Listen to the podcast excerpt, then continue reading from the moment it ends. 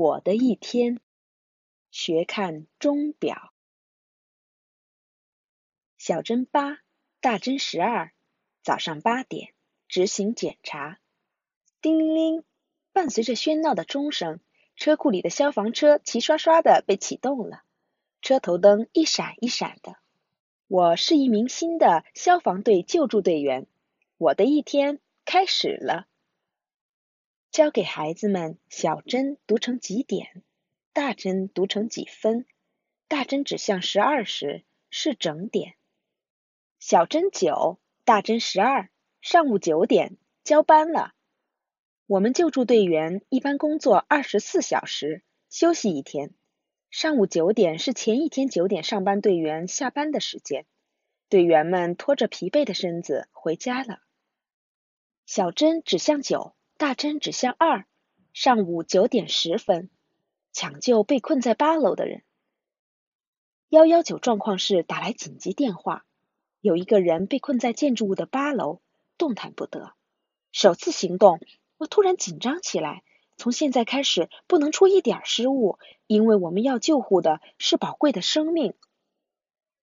认识钟表有助于提高对时间概念和数的概念的理解。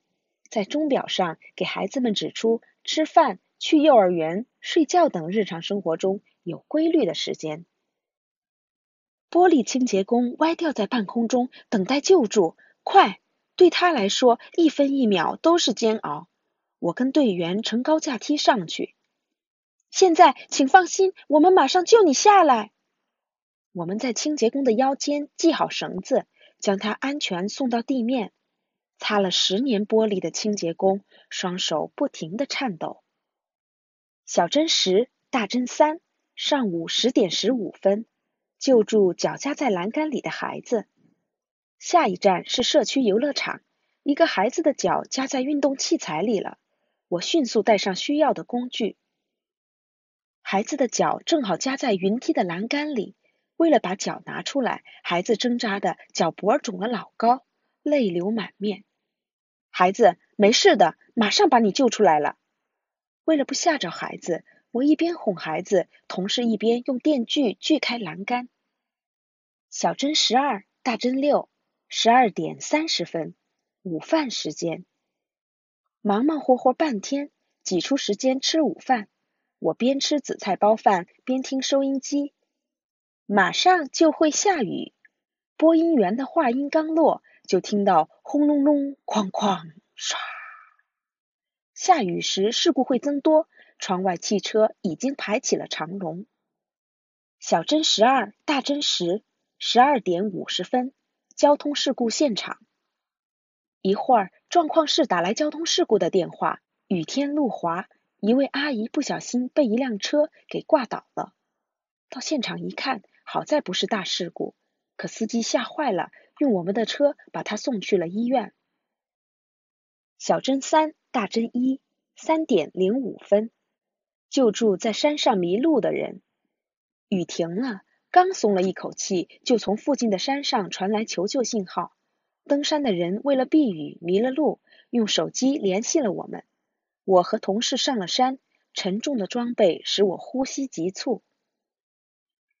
求救人员在断壁下边。所以我系上绳子滑下去，完全没感觉到被雨水打湿的草叶划伤了我。跟着下来的队员给他受伤的脚加上定型板，我在他瑟瑟发抖的肩膀上围了条干毛毯。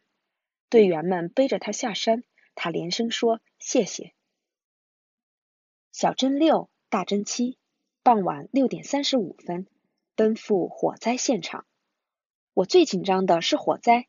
因为火灾能在瞬间使所有珍贵的东西化为乌有，在交通拥堵的下班时间接到了今天的第一个火灾报警，必须在五分钟内赶到现场，啊，真让人着急。可是并没有地方着火，原来是有人恶作剧。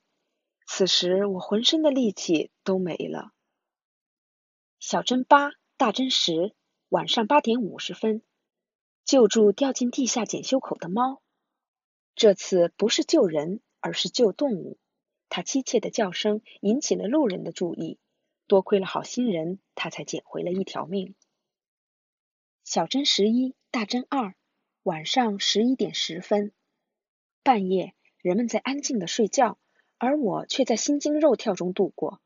晚上十一点十分，救助不小心掉在江里的醉汉。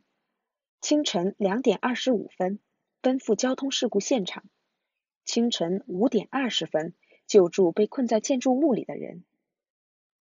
小针九，大针十二，上午九点，交班了。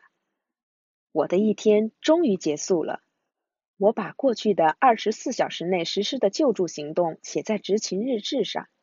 虽然眼皮睁不开，浑身酸痛，但是我自豪，因为我是一名幺幺九救助队员。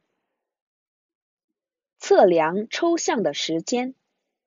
虽然时间是看不见、摸不着的抽象事物，但是人类发明钟表和日历以后，就可以用它们测量时间了。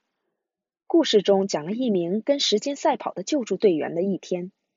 阅读这个故事可以帮助孩子熟悉测量时间的工具——钟表。孩子们先在脑海里有个模糊的概念，以后会渐渐理解事情的顺序以及事与事之间的时间间隔，进而理解时间的概念。再以后会认识到多个事情在时间上的连续性。到这时，就能够按顺序说出一天的日程和先后顺序了。可以给孩子介绍钟表盘，让他们读时刻，这样做能把时间概念日常化。读时刻时，先读整点，再读分钟，可以这样帮助孩子练习阅读时刻。问一问每天做每件事情的时间、事情开始和结束的时间，以及需要的时间等等。